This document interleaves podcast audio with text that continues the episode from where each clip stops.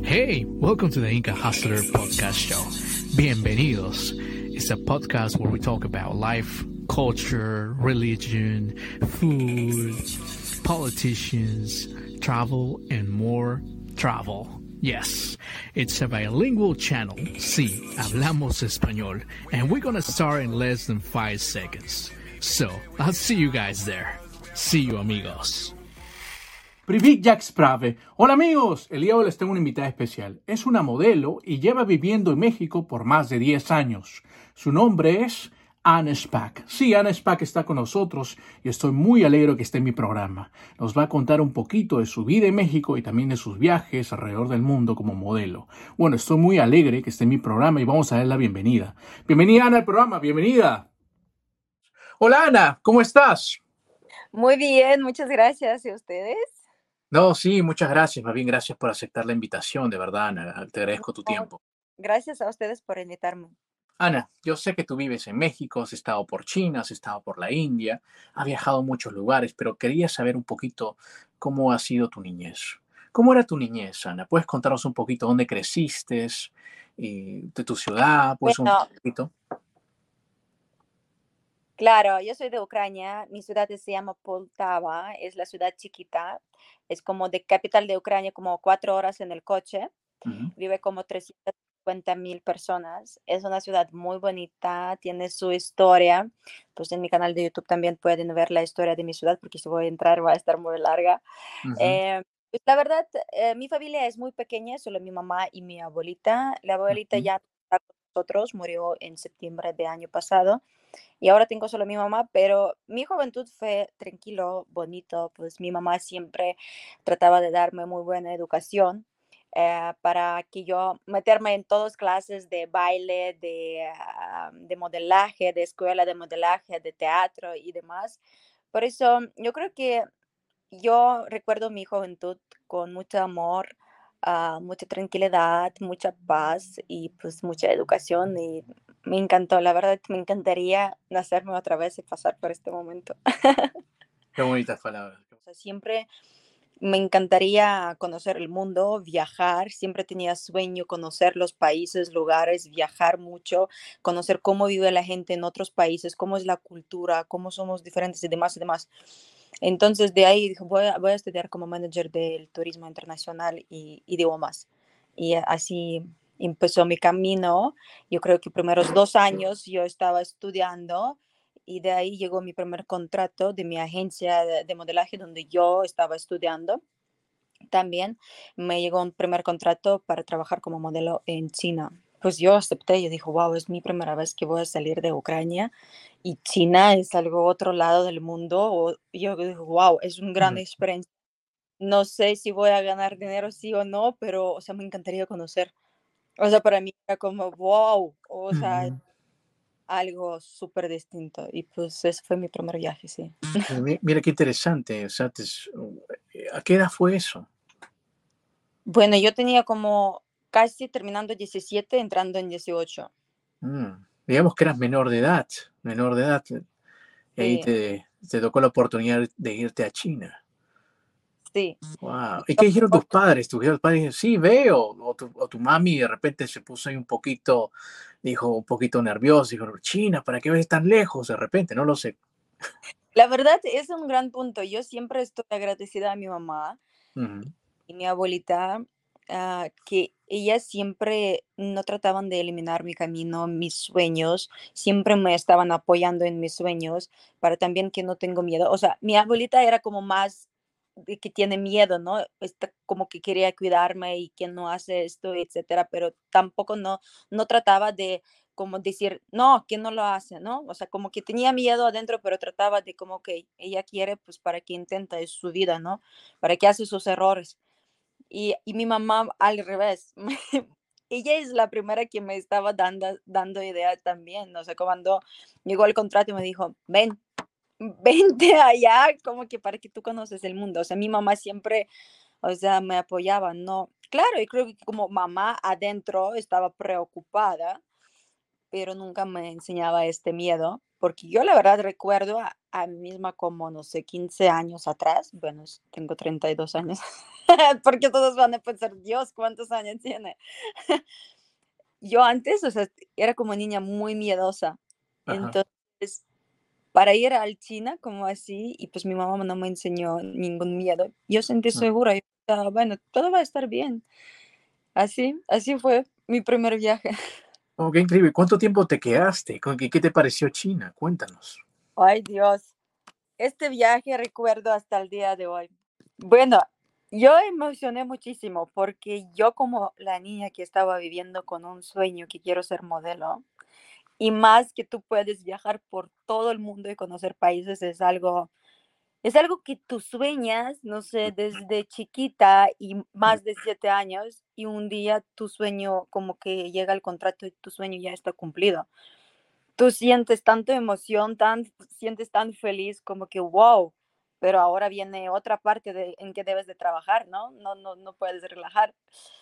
Entonces yo recuerdo cuando yo estaba haciendo mis maletas, yo tenía una maleta de hecho muy chiquita.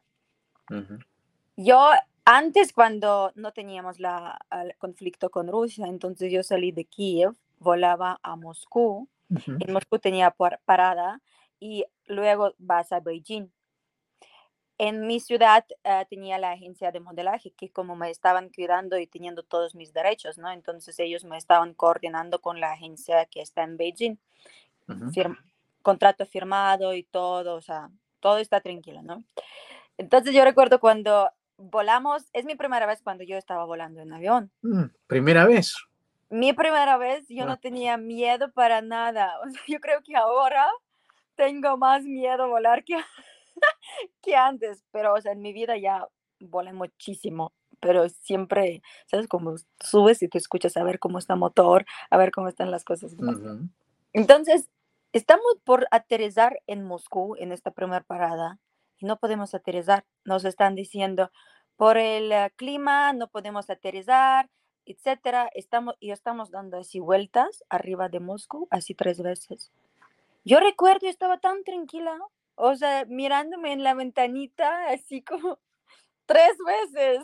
Imagínate ya, o sea, yo creo que cualquier persona ya empieza a tener un ataque de pánico buscar celular para despedir a sus familias porque, o sea, yo recuerdo nos asustaron porque de ahí nos dijeron que no podemos aterrizarnos en Moscú y vamos a San Petersburgo.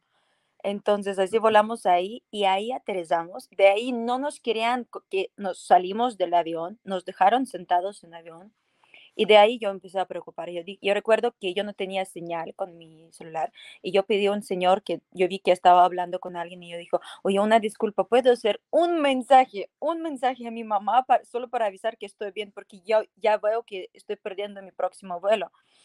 Entonces ese mensaje lo que yo mandé, dijo, estoy viva, todo bien, pero tenemos problemas con avión. De ahí como dos horas estuvimos en avión, luego nos dijeron que no tenemos gasolina en avión.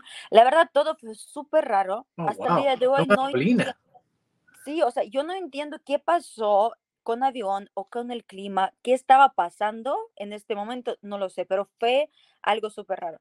Nos dijeron que si pueden salir del avión para que nos cargamos la mm, combustible, ¿no? Del avión. Todos salimos y de ahí hay como una línea cuando tú estás o sea, Rusia y Ucrania es diferentes países, obvio, ¿no? Entonces, si hay una línea, ¿no? Como frontera. Entonces, si tú estás adentro del aeropuerto, estás esperando próximo avión, no pasa nada. Pero si tú cruzas esta línea, ya estás afuera del aeropuerto y debes de pedir visa, etcétera. Es otro país, ¿no? Entonces, es más problema para entrar y agarrar otro vuelo. Entonces, no es como nuestros bolsas ya están saliendo de avión, que no deben de salir, nosotros en esta fila y nos están abriendo la puerta para que salimos. Yo recuerdo como que, Dios, ¿qué está pasando? Yo recuerdo una señora que estaba así gordita, súper fuerte mujer que estaba diciendo, a ver, terminan esta drama porque yo no voy a dejar a pasar con esta fila. Ustedes saben perfectamente si vamos a pasar esta línea. No hay vuelta atrás para nosotros que agarramos próximos vuelos que todos nosotros perdimos. Yo recuerdo, es, esta mujer fue el ángel, ángel para todos nosotros, porque yo en mis 18 años no entendía nada lo que está pasando. y más, o sea, por primera vez viajando.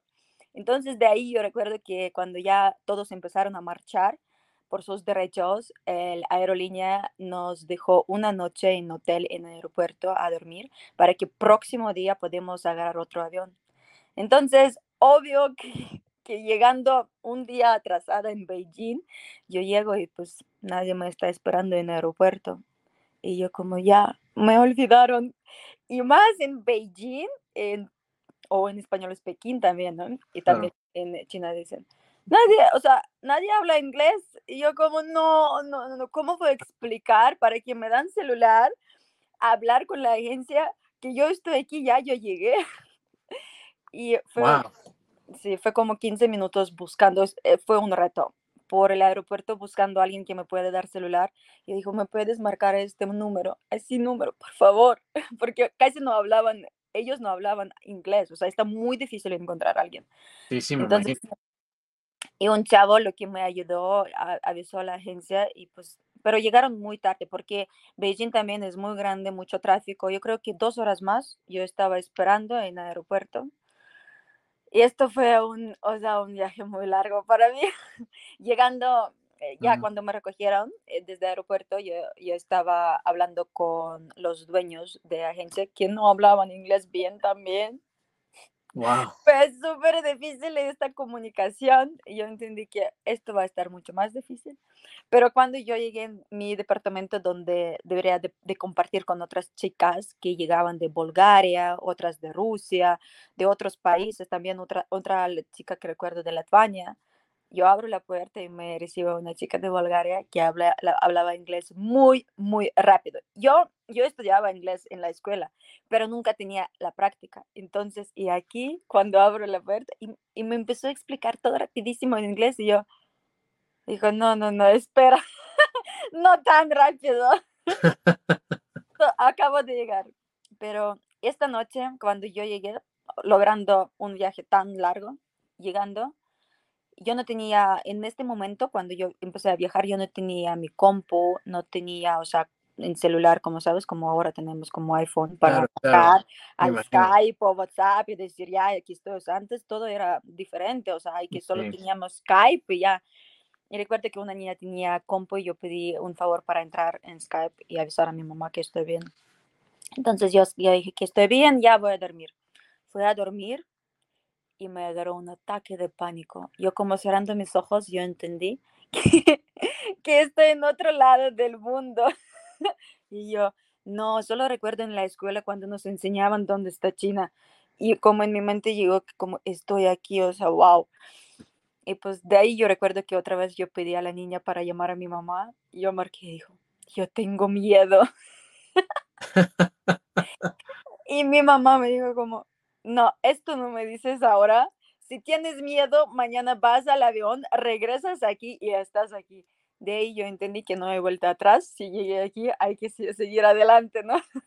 Sí, sí, sí. Como que estaba logrando un viaje muy largo y pues ahora, o sea, rendirse es muy fácil. Entonces yo dije, no, o sea, es una experiencia. Tal vez estoy muy cansada y debo de dormir, descansar para estar bien.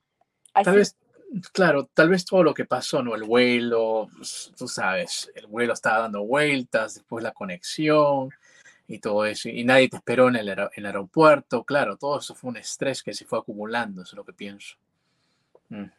Sí, y pues China la verdad es algo muy exótico. Eh, primeros días, o sea, yo entendí que hay mucha gente que no habla inglés. Primer, mi primer casting, se me olvidaron en el, en el casting. O sea, agencia tiene un coche y, por ejemplo, cada modelo tiene su agenda. Entonces, esta agenda llega a tu correo, ¿no? Entonces, si te dicen a las 11 debes de bajar, todos nosotros bajamos y vamos a un casting. Y cuando estás en el casting, el chofer se va en otro lado. Pero como que yo o fui cambiarme en el baño, esto no recuerdo, que salgo y no hay nadie. Y yo, no, y es mi primer día, no tengo ni número de celular, no tengo ni dirección a dónde ir. No, o sea, hay muchas historias que puedo contar, pero China fue una buena escuela, muy buena experiencia. Yo creo que empezar a modelar desde China es muy bueno. Eh, pero yo como que pensando que viviera allá, no podría. Es como decir, como la mentalidad allá es muy diferente, total diferente a México también, a España y todo. Pero para mí hace muy difícil. O sea, esperar la respuesta son no tan mentirosos, pero como no dicen las cosas como tal. Entonces, tú no, o sea, si con alguien estás poniendo de acuerdo, luego no sabes si es verdad, cumple su palabra. Entonces, esto fue mm, difícil para mí. Primeros tres meses en China, recuerdo que engordé, gané como 5 o 6 kilos más. ¿Qué comías? Pues miren, o sea, viviendo con mamá y abuela, comer bien, estaba sana, pero cuando llegué en China, primera vez saliendo de la casa, empiezas a comer todo lo que ves en la calle. no sé, o sea, como habían muy ricas, así empanaditas, pero este pan, o sea, ahora, porque yo luego cuando yo quería bajar el peso empecé a estudiar de la comida, calorías, que debes de comer. Yo como que, wow, ¿cómo podría comer esto? Comía, esto es pan llena de azúcar, mucha mm. bebida con gas. También hay cositas que venden, todo está con aceite, se cocina con mucho aceite y todo.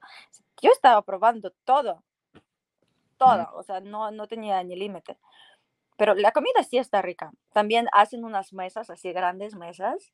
Todos están sentados en las mesas y mesa como es como un poco de vidrio transparente y ponen muchas, muchas, muchos platos de diferentes para degustar, no de arroz y terminando de pavo, de, de carne y todo. No, o sea, la comida está riquísima. Entonces, esta, esta mesita se va así como por el centro y tú das la vuelta, la vuelta. Entonces, Sí, yo tenía cachetes hasta que cerraban mis ojos.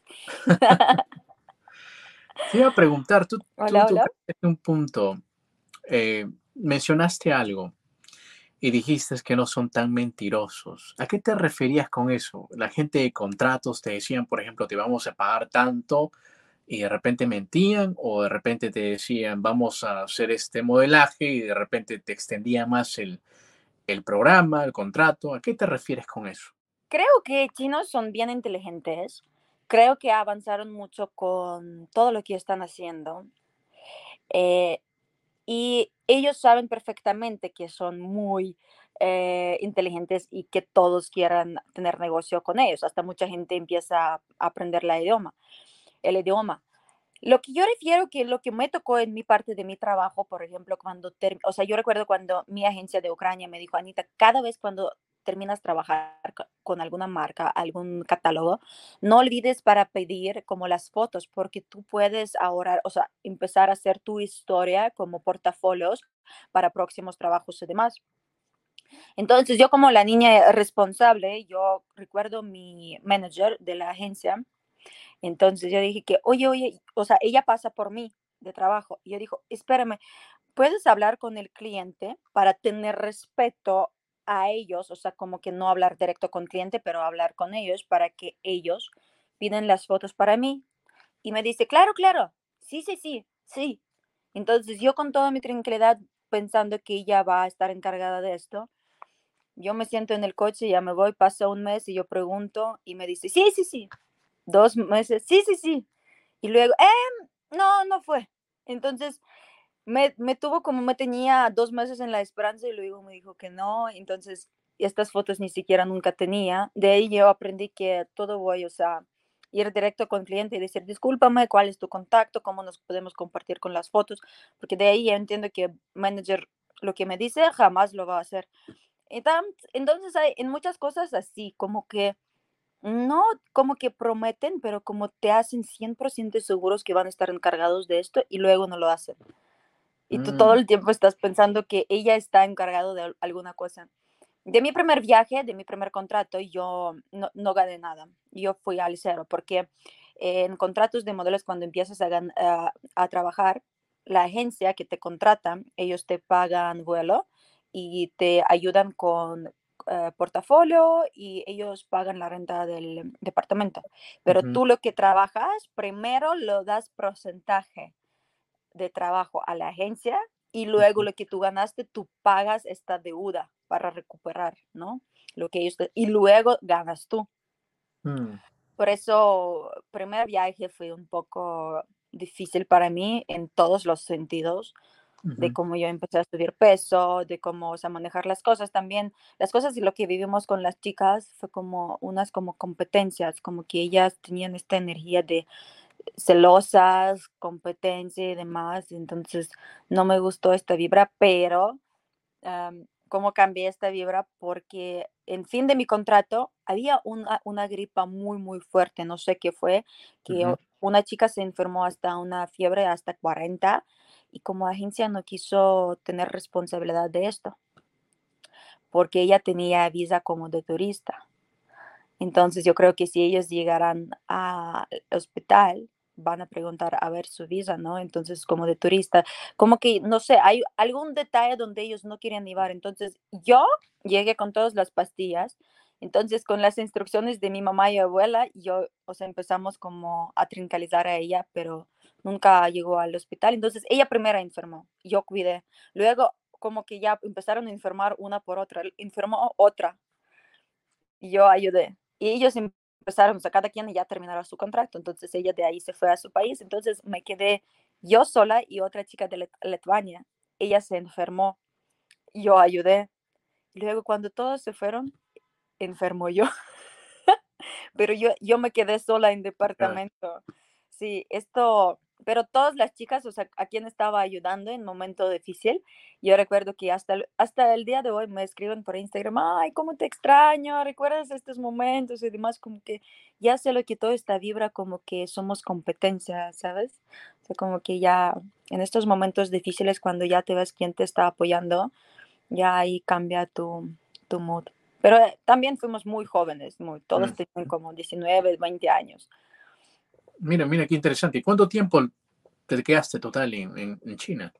En China me quedé, mi primer viaje fue como tres meses. Eh, de ahí yo regresé a Ucrania porque debería de terminar mis exámenes eh, en universidad. Y de ahí me dijeron, como yo como tres meses estuve en Ucrania y yo dije, no, no quiero modeling, esto está complicado, está difícil, me, no me gusta, mejor me quedo aquí en mi casa, aquí está mi zona de confort. Y luego yo recuerdo, estoy en junio en exámenes de mi universidad y me llega la llamada de mi agencia y me dicen, Anita, para verano tenemos contrato para ti en misma agencia en Beijing y ahora no tengo otras opciones. ¿Qué piensas? Y dijo, déjame pensar. En un momento yo pensaba que otra vez más ir a esta experiencia, no.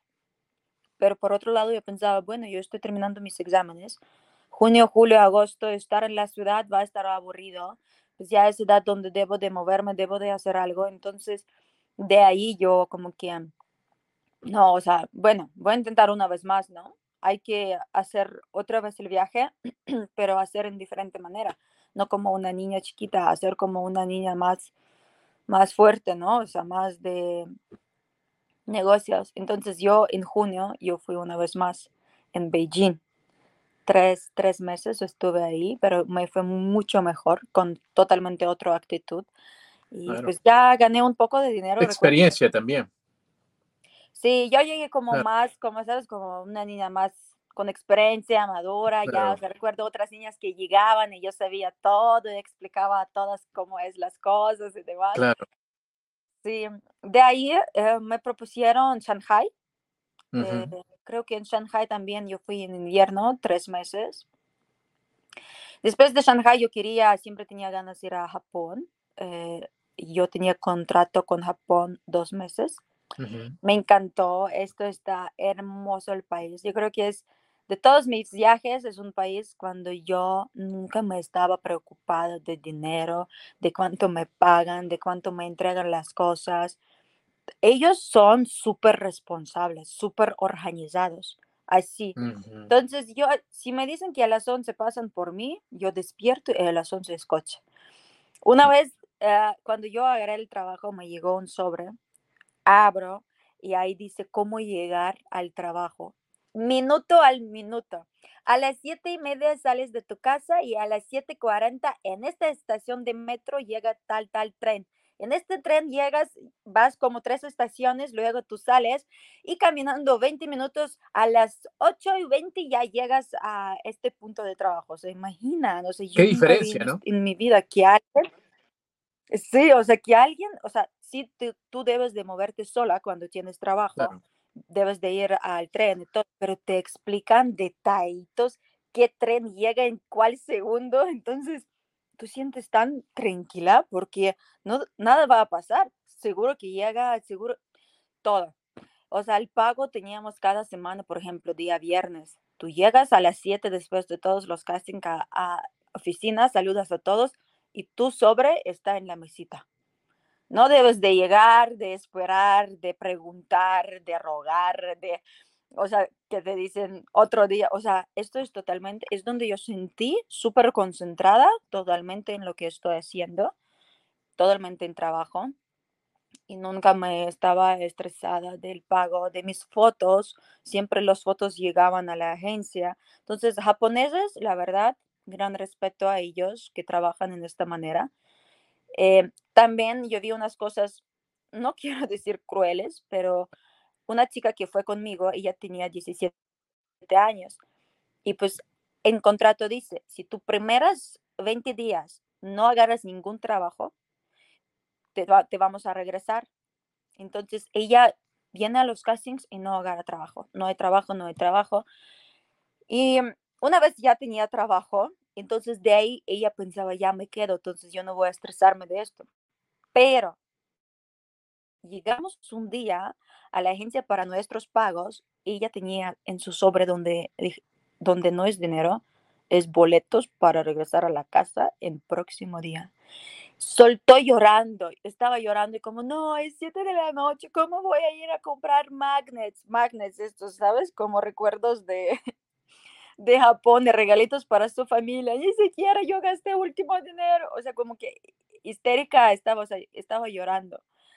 Es otro lado donde tú ves como que, ok, son muy, ellos, pero la verdad sí tenían razón, son muy justos, ¿sabes? Ellos dijeron que tú no, o sea, nos encantas tu estatura, tu perfil, por eso, o sea, te contratamos, pero no trabajas. Nosotros solo estamos gastando en ti y tú no estás recuperando lo que estamos gastando.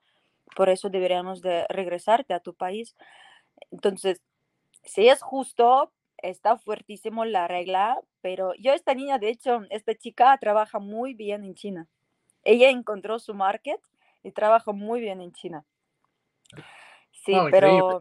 O sea, increíble, o sea que, eh, como tú dices, los japoneses son muy justos, ¿no? Pero también para que le den la carta y pensaba que era un pago y eran los tickets para que se regrese. Increíble muy increíble. Sí. Exacto, o sea, es otro mm. lado, es que hay que entender, pero yo creo que, o sea, si haces algún proyecto o e, eres de negocios, yo creo que está, está bien, está bien porque es las cosas justas, ¿sabes? es cierto, porque imagínate también, vamos a vamos a ponernos en posición de ellos. Si ellos están gastando, o sea, tú estás gastando en un proyecto dinero, estás sacando de tu bolsa y este proyecto no te no está cubriendo nada. Entonces también tú pierdes mucho. Me encantó. Japón, me encantó la comida, riquísimo, sushi, sashimi, oh my gosh, sake, wow. O sea...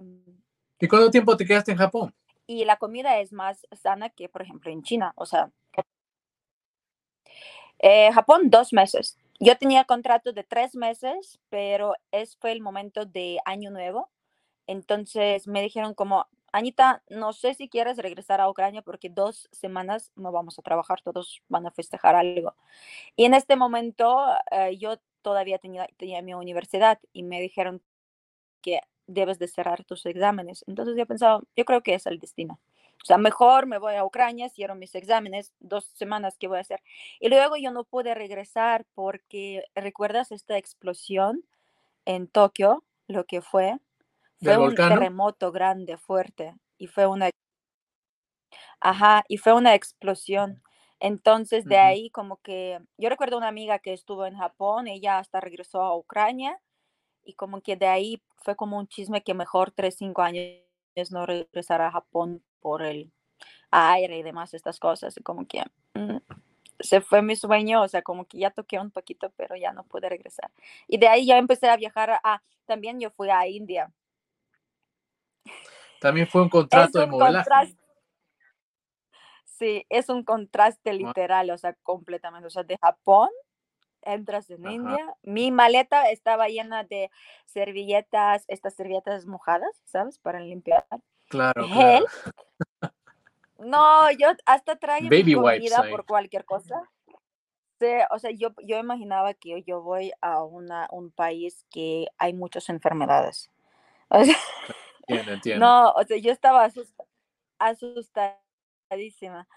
Pero luego yo, yo llegué, la verdad, o sea, India es un país, o te amas este país, o te odias, ¿sabes?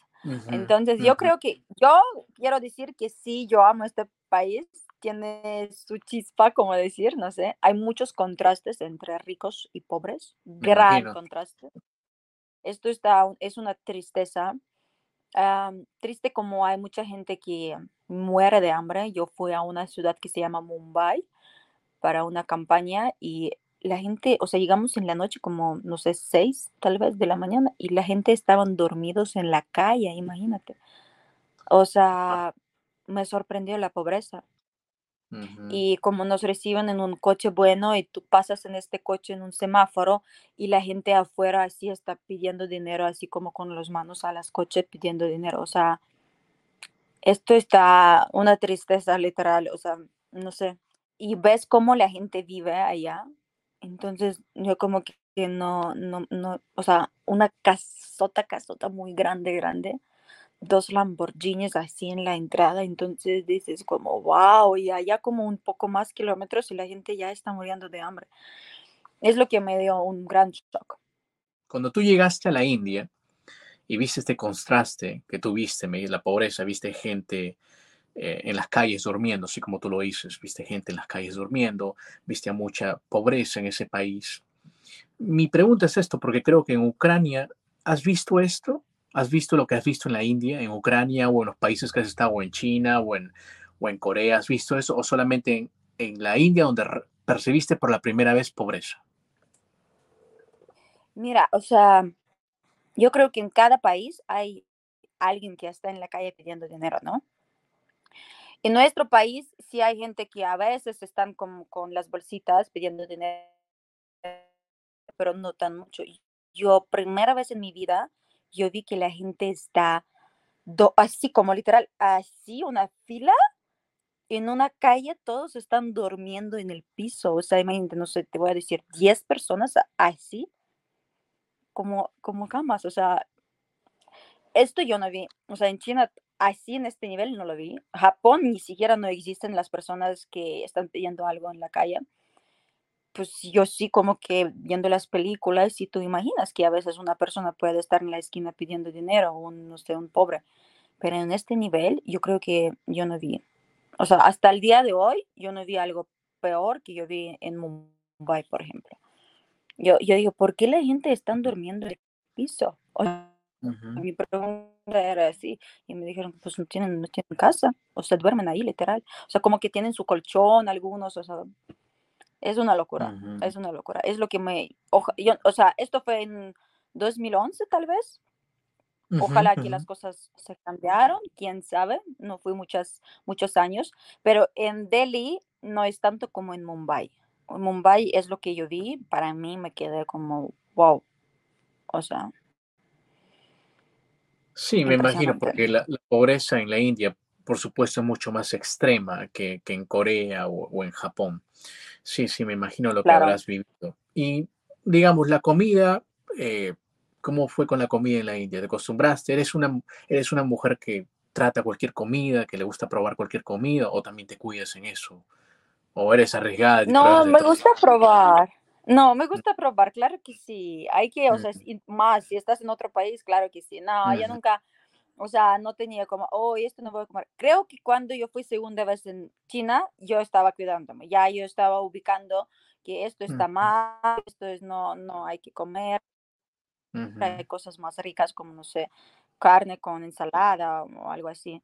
En India yo creo que comí, va a ser súper raro que voy a decir esto, pero comí más carne.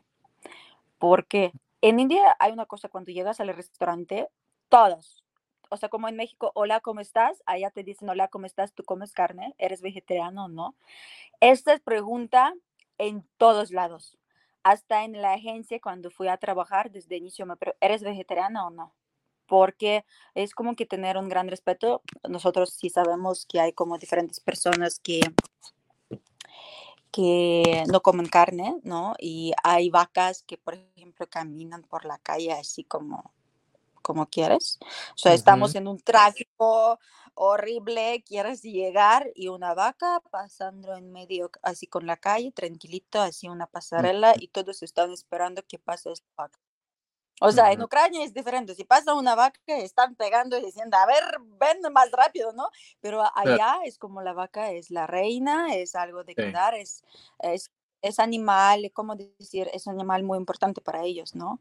Sí, sí. Entonces, sí, pero, pero me tocó como que también hay unos amigos que conocí tenían restaurantes, pero ellos tenían restaurantes de carne y creo que por eso me tocó comer más carne. Bueno, que por eso, claro, por eso comiste más carne en la India. Mira, mira, qué interesante, qué interesante. Bueno, entonces te, quedaste en la India, digamos, dos, tres meses también, ¿cierto? Tres, sí, no, India me fue como dos meses. Y recuerdo que primera vez fui a un bazar para comprar verduras, frutas, compré frutas.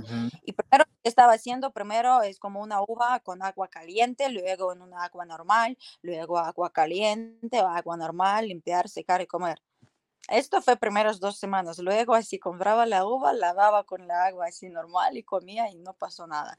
Gracias a Dios, dos meses no tenía ninguna enfermedad, infección por la comida, para nada. Bueno, fueron dos meses. Fueron dos meses. Bueno, fueron dos meses. Pero una pregunta, entonces, bueno, te quedaste modelando en la India, trabajaste en la India, y de ahí decides retornar de vuelta a Ucrania y preguntar para ir a, a, Corea, si tenían disponibilidad para ir a Corea, ¿cierto? Pero te dijeron que no. Y de ahí te dijeron, hay disponibilidad en México, ¿correcto? Sí. Sí. Te hago la pregunta, cuando cuando antes de escoger México, como te dije, porque tú tenías la ilusión de ir a Corea, te hago la pregunta antes, ¿lograste ir a Corea? O sea que es el contrato que tuviste en, eh, el contrato que tuviste de nuevo después de ir a India fue en México y desde ese día te has quedado en México. Sí. Wow. Yo enamoré con México. Wow, wow. Este, y dime, no, me importa, no me importa Corea tanto como ven. Te hago una pregunta ahora. Este, yo sé que eh, había unos estereotipos antes, ¿no? De, tú pensabas que era peligroso, como tú lo dices, México. Eh, pero ¿qué te convenció? Mi pregunta es para que te quedes ya 10 años en México. Cuéntanos. Ah, bueno, fue también interesante o sea, mi agencia ya enviaba a una chica que trabajaba aquí en México.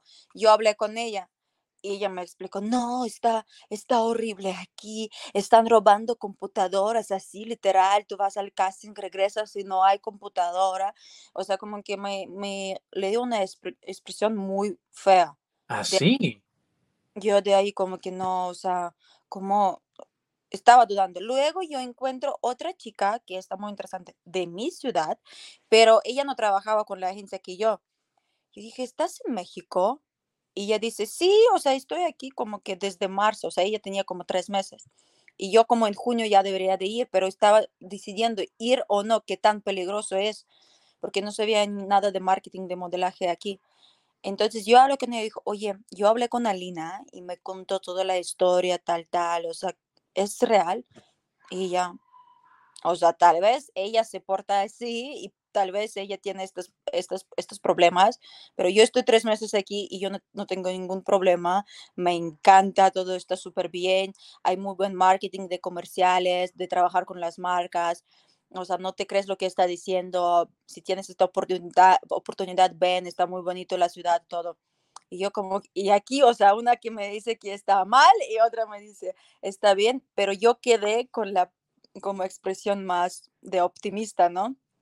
Porque ella también estuvo en la agencia en México con lo que yo debería trabajar también.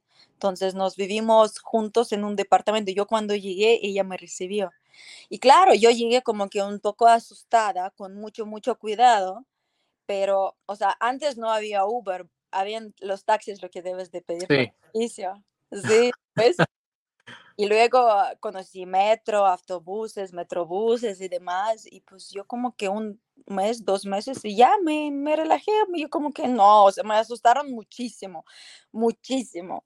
Me gustó México y pues de ahí pues trabajar con las marcas y cuando yo tenía contrato de cuatro meses, pero empecé a trabajar con las marcas, entonces me cambiaron contrato para seis meses, ¿ok? Entonces, después de seis meses, yo regresé de vacaciones a mi país y yo pensaba, pues, ¿a dónde voy? Y mi amiga que fue conmigo me dijo, oye, hay que regresar a México, ya allá conocemos todo, pues está padre.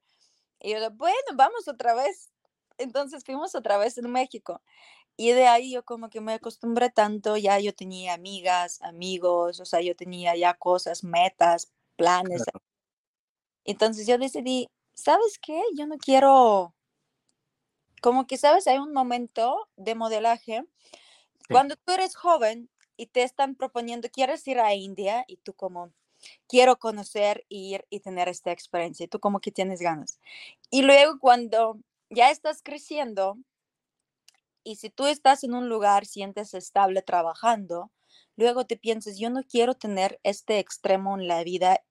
Ir a un país a conocer está bien, pero pero tener un, algo extremo, lo que pasó en China, lo que pasó en India, o sea, esto algo como muy estresante. Y yo decidí, mejor me quedo en un país trabajando y a otros países voy a ir como turista a viajar. Pero ahora es otro, problema. Corea me queda muy lejos. Entiendo. Tengo una pregunta, pero cuando llegaste, seguro que no sabías tanto español, ¿no? Sabías seguro lo básico o no sabías absolutamente nada? No, o sea, solo inglés y más en la agencia, o sea, como que sí hablaban inglés contigo, pero los castings en Corea, eh, en correo, perdón, eh, llegaban en español. Eh, nosotras en 2012 yo, o sea, yo ucraniana, otra chica, o sea, mi amiga ucraniana y conocimos otra rusa. O sea, no habían tantas europeas en México. O sea, muchas latinas, pero europeas muy pocas. Entonces, como que somos muy distintos perfiles que llegamos. Entonces, todas latinas de Argentina, de Colombia, hablan todo español, ¿no? Y que dos chicas de Ucrania que llegaron a México, pues para que aprenden, ¿no? Yo creo que claro. es de agencia. Y yo siempre he dudado por qué México está cerca de Estados Unidos y no todos hablan inglés, o sea, en la calle, refiero, mm. metro y demás. Esto como que yo tenía esta duda, cuatro, cinco, seis meses, o sea, como que, y pues sí, al final eh, del tema que sí nos estaban em, entregando los castings en español en nuestro correo y nosotros así haciendo copy-paste en Google Translator para entender más o menos cuál es la idea del casting, cómo nos vamos a vestirnos, cómo vamos a hacer maquillaje y demás. Claro. Sí, y tratando de aprender unas palabras básicas para hablar con taxistas, la gente, o sea, si está autobús, si llega en esta dirección. Recuerdo, recuerdo súper bien, es que aquí en México, en Coyacán, hay un estudio de siempre tenían castings de unos comerciales. Y nosotros vivíamos en la Reforma. Entonces hay un autobús que siempre lleva derecho. Y mi amiga me dijo, ya sé cómo vamos a llegar a Coyacán para ahorrar el dinero de taxi. Vamos a este autobús que cuesta, no sé cómo cuánto costaba en 2012, no sé, como 3, 4 pesos, tal vez algo así. O dos, tal vez, o sea, algo casi nada, ¿no? Entonces, para nosotros, o sea, como ni sabíamos, o sea, imagínate, o sea, para nosotros ni sabíamos la calle, nada, o sea, solo en celular, en la mapita, o sea, donde se ubica donde estamos nosotras, solo vimos que este autobús llega que dice Coyacán, así como, ah, es nuestro autobús, nos sentamos y así, todo derecho, todo derecho, y luego nos descubrimos cómo este autobús regresa, creo que por la calle Medellín o Monterrey, se regresa así a, a, a, a la casa. Entonces, así lo, o sea, primeros pasos fueron así, y poco a poco aprender a español y saber cómo comunicar y demás. Sí, me imagino, me imagino también, vas a tener un montón de choques culturales. ¿Puedes contarnos un poquito los choques culturales que tuviste en México? Sí, o de hecho, de hecho también quiero decir que mm, en mi canal de YouTube, que se llama Anita Shpak, em, este fin de semana sale mi video donde estoy platicando desde top choques culturales que todavía vivo aquí en México, como ucraniana en México. La verdad son muchos, muchos. Creo que con algunos viviendo en el proceso, es lo que tú vives, pues tú entiendes, es otra cultura, otra gente, y pues hay dos opciones, o tú acostumbras con esto, o tú nunca vas a entender esto porque esto está sucediendo, está pasando. Lo primero, lo que me fue súper raro, que siempre dicen mañana y mañana nunca lo pasa. o cuando, o cuando dijeron un ratito y este un ratito no sabes, es 10, 30, 40 minutos. Eran mexicanos, no saben cuánto tiempo es. Es lo que me estaba chocando, porque por ejemplo, estás en el casting, estás en una fila esperando tu turno y tú preguntas cuánto tiempo, porque tú ya tienes otros planes. A ver, tal vez voy a otro casting. Y yo, un ratito, y tú estás como, un ratito, no sé, una hora más esperando, pero yo pensaba un ratito es como, no sé, 5 o 10 minutos nada más. Pero sí, o sea, como que, o por ejemplo, ¿cuándo, te, ¿cuándo me entregan estas cosas? Mañana, y llegas así bien emocionada y mañana nunca llega. Entonces, como que mexicanos son bien relajados, tranquilos, o sea, como que no, no están corriendo con las cosas. Y para mí como ucraniana, europea, o sea, somos muy organizados, responsables. Si tú prometiste algo, debes de cumplir con tu palabra. Y si tú dijiste que es mañana, debes de hacer mañana, o por lo menos avisar que no puedes. Porque a veces me pasaba como también un choque cultural que me dicen mañana, por ejemplo, leen tu mensaje y no te contestan nada. Y luego, o sea, estás como en posición, tal vez debo preguntar o no, y preguntas y ellos, ah, todavía no llegó y aquí estás como, aquí es un choque donde, pues, ¿por qué no me avisas? O sea, como en Ucrania significa mala educación si no avisas el estatus de camino de algo o de las cosas que están trabajando, ¿no? Y en México es como que si no te contesto es obvio que no llegó, o sea, como que ni siquiera no debes de preguntar. Entonces, estas cosas que ya me costó un poco de trabajo acostumbrar, pero yo acostumbré, ya, ya, yo, lo, ¿cómo estaba logrando para acostumbrarme con estos choques culturales? Yo, por ejemplo, yo entendí que no puedo hacer solo una cosa en mi vida. O sea, por eso tengo varios proyectos. Mientras un proyecto está caminando lento, yo puedo enfocarme en otro, ¿sabes? Y siempre mis amigos dicen como, Anita, tú debes de estar enfocada en una cosa. Yo digo, si yo voy a estar enfocada en una cosa, hasta 60 años tal vez voy a llegar logrando. Por eso yo trato de hacer varias cosas al mismo tiempo, porque algunos proyectos son un poco lentos que otros, por ejemplo, son más rápidos.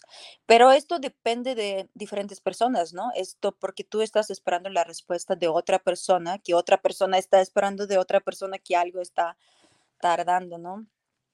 Esto, ¿qué más? Ah, sobre hombres.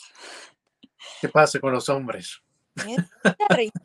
que en antros, o sea, cuando ellos llegan, le dan toda la postura de, o sea, como presentar a su mismo. Yo soy tal, tal, tal, o sea, casi como está diciendo cuánto está ganando, o sea, como que te ve por primera vez en tu vida y está diciendo que tiene casa en Acapulco, en ah. Cancún, y como que no, eso fue también para nosotros es muy raro porque nosotros estamos hablando así cuando ya es súper amigos, ¿no? Entonces, como que, pero ya, yo entiendo por qué están haciendo esto, ¿no? Como que es un trato de como ligar con la persona, algo así. Claro, claro, claro. Atención o algo así para que ya vean. Pero son también, o sea, los hombres como que te venden mucho, hablan mucho y, le, y muy poquito, o a veces no hacen lo que están diciendo porque nosotros, o sea, para nosotros, o sea, hombres, o sea, si estás diciendo algo, debes de cumplir con esta palabra. Claro. Entonces, yo, o sea, tenía hasta enojos con unos amigos porque está prometiendo algo y estás esperando esto y luego no llega y a veces, yo dije para que ya, para que te calles, ¿no? O sea, ¿cómo? Es peor, ¿no? O sea, porque ¿cómo puedes prometer algo solo para que una chica se calle, ¿no? O sea, es peor. No, o sea, esto es, eh, yo creo que para europeas es un gran, gran error. Luego, ah, esto como besos.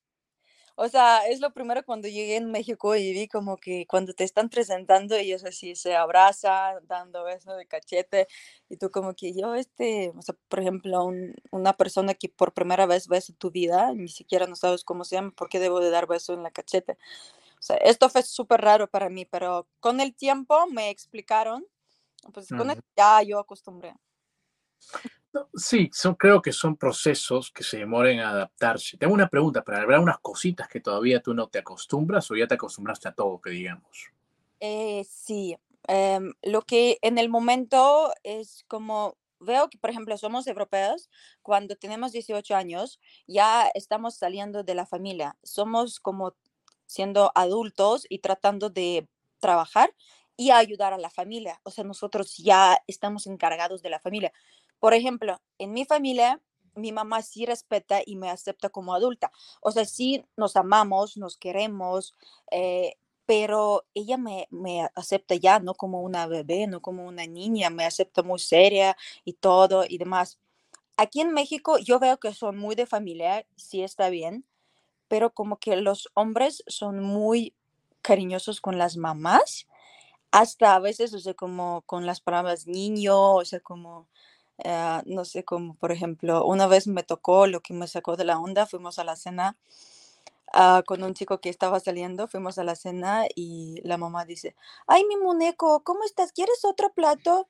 Y yo, como que para mí fue súper raro que mamá llega en este nivel hablando con una persona que es muy adulta, pero habla como que es un niño de cinco años.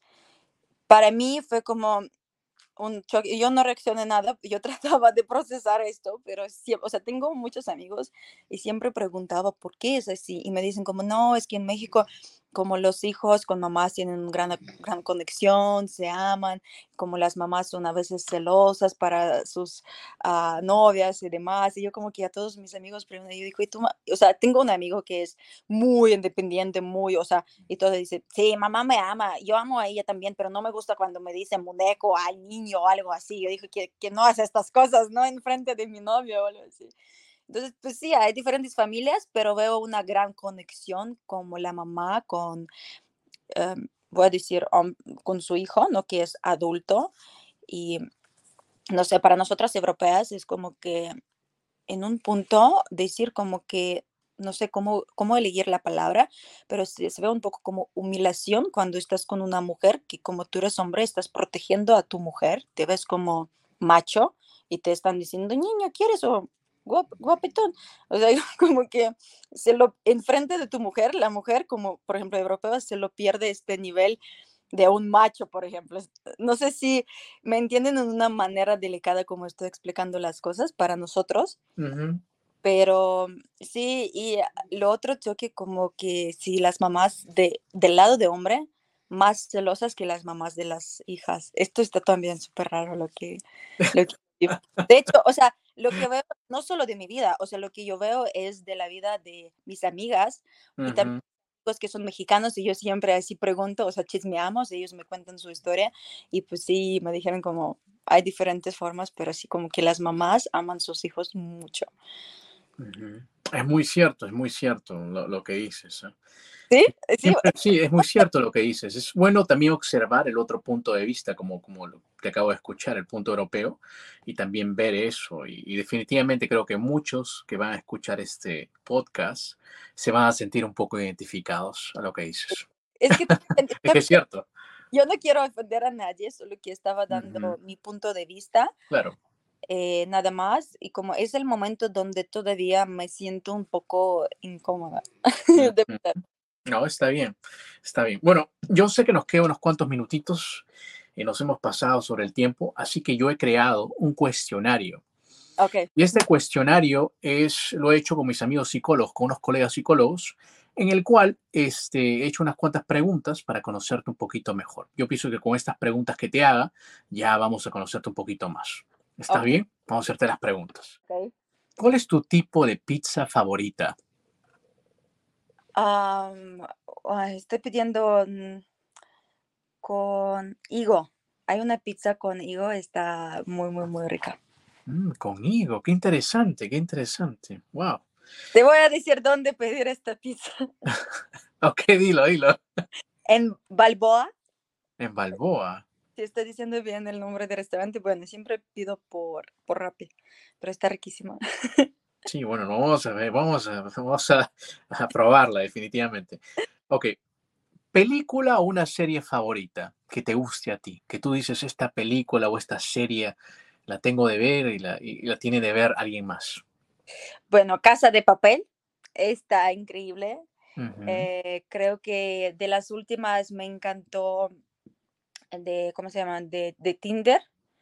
Eh, también me encantan muchas películas donde está destruyendo del mundo, como fin del mundo, algo así. Wow. Me encanta ver para ver la solución del problema. Ah. también como de virus, o sea, como fin del mundo, me encantan este tipo de películas. Y eh, creo que películas más de estilo de psicología, me encanta ver. ¿Qué te asusta o te trae miedo? Tal vez un animal, tal vez una situación. Eh, no me gusta, sí, hablando de animales, no me, no me gusta serpientes.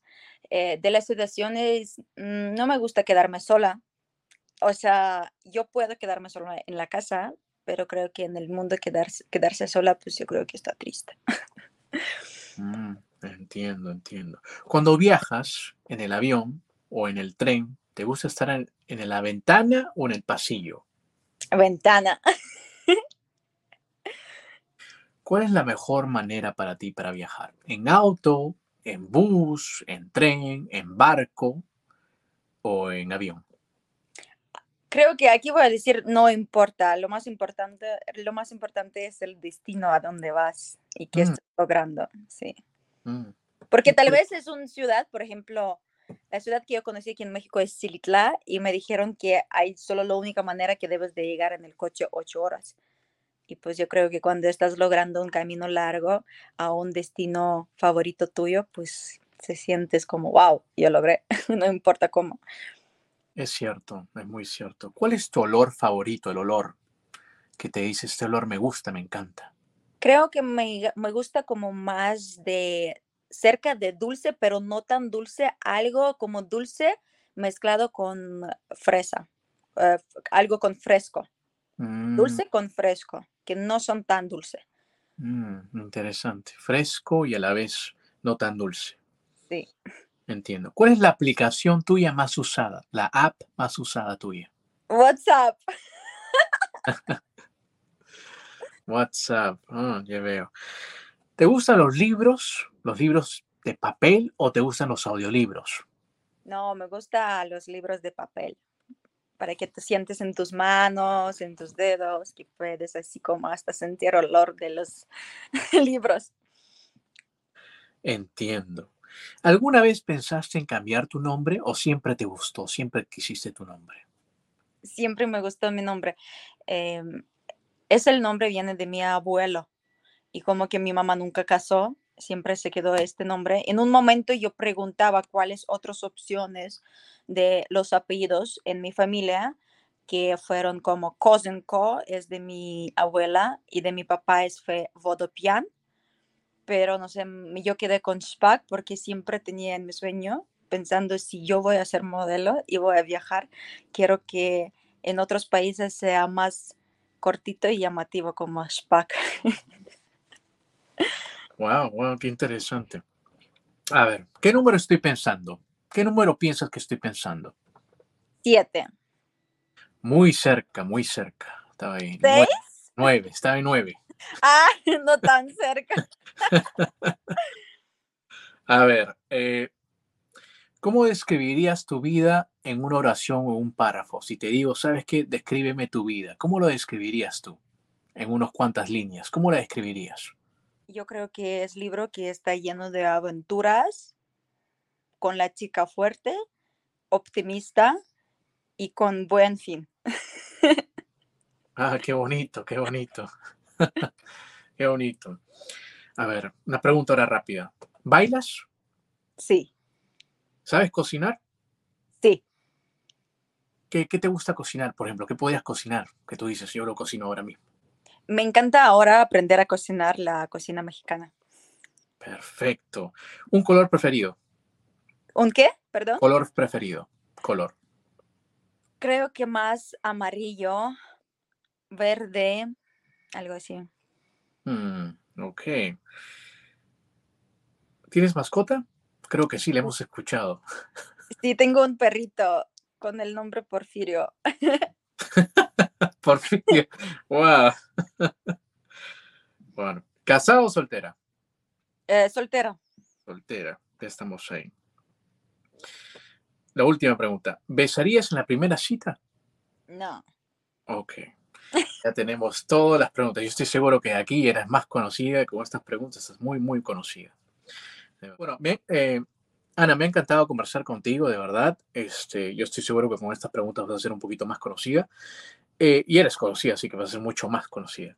Eh, pero antes de eso, yo sé que has estado por muchos lugares del mundo, ¿no? Por tu carrera de modelaje has estado por diversos lugares como la China, has estado en lugares, digamos, eh, bien diferentes. China, la India, Japón, ahora vives en México, ¿no? Pero tengo una pregunta, si no hubieses viajado, si no hubieses viajado, si solamente tal vez te quedarías en Ucrania, ¿cómo piensas que tu, que tu persona ha crecido? ¿Cómo piensas que ha crecido como persona? Sí, yo creo que yo estaría con más miedos, estaría más cerrada y me veía más viejita. Ah. No, o sea, lo que yo quiero decir con estas palabras, que viajar te abra otra educación, te abre otra mente, te abre a conocer mucha gente, entender cómo es la gente piensa en otro mundo, en otro país, en otra cultura. Y aparte de esto, tú estás trabajando en ti mismo con tu cerebro para entender a esta gente y estar comunicando con ellos y tratando de vivir en este, en este mundo. Pues la verdad es muy interesante porque cada vez tú estás aprendiendo algo. Y pues yo creo que viajar ah, te hace ser más, más inteligente, mm, más educado, eh, educado en manera entender las posiciones y posturas de otras personas, ¿no? No estar tan cerrado solo en tu postura, entender la posición de otra persona, por qué piensa así, por qué tiene su postura así. Eh, tener muchos amigos. Yo creo que viajar es todo. Yo creo que es lo mejor inversión en todo el mundo y pues, yo estoy feliz que no sé, desde chiquita me metieron esta idea en mi cabeza. No sé si me metieron o yo lo tenía. Esto no puedo decir porque siempre quería viajar, siempre quería conocer países. Y todavía me falta mucho más. O sea, yo no sé, yo creo que más de 17 países ya yo conocí, pero todavía me falta y algunos quiero llegar otra vez más. Pero estoy trabajando mucho y seguro en un momento cuando las cosas ya se calman en el mundo ya puedo viajar y visitar más lugares porque falta mucho, falta mucho ver cómo viven otra gente. Qué bonito lo que has dicho, de verdad, muy bonito. Ana, muchas gracias más bien por estar en la entrevista. Eh, quisieras compartir tus redes sociales. ¿Dónde estás? Yo sé que tienes un canal de YouTube. ¿Dónde más estás? Cuéntanos. Ah, gracias a ustedes por invitarme aquí. La verdad, yo pasé increíble platicar con ustedes. Espero que la información sí sirvió para mucha gente que quiere viajar también que no dudan, que empiecen a hacer chiquitos viajes. Bueno, mis redes sociales, eh, estoy en YouTube, es Anita con doble N Spack, S-H-P-A-K. Instagram también Anna Spack y mi Twitter también es Anna Spack. Perfecto, tus redes sociales estarán ahí para que te sigan también. Ah, Anita, yo sé que te, yo sé que ya nos hemos pasado sobre la hora y te agradezco el tiempo. Pero te voy a pedir un favor, si nos podrías despedir en ucraniano, que sería grandísimo, que no entendemos, pero de repente algunos nos pueden ver en Ucrania, algunos en Ucrania de repente lo ven, sería grandioso. Claro. Amigos, muchas gracias a todos por escucharnos en este podcast. Espero que nos vemos pronto una vez más і quiero despedir a ustedes en ucraniano. Велике дякую всім вам, що ви були з нами на цьому подкасті. Великі великі обнімашки і побачимося знову. Слава Україні і героям слава! Слава Україні! Слава Україні! Muchas gracias, más bien, este, Ana, de verdad, le he pasado grandioso contigo, le pasó muy bien. Y verdad, muchas gracias por tu tiempo. Estoy seguro que muchas personas van a apreciar esta conversación que hemos tenido. Gracias. Muchas gracias, gracias. Buen día. Amigos, si les gustó esta entrevista, no se olviden de compartirla y nos vemos en la próxima. Inca Hustler is out.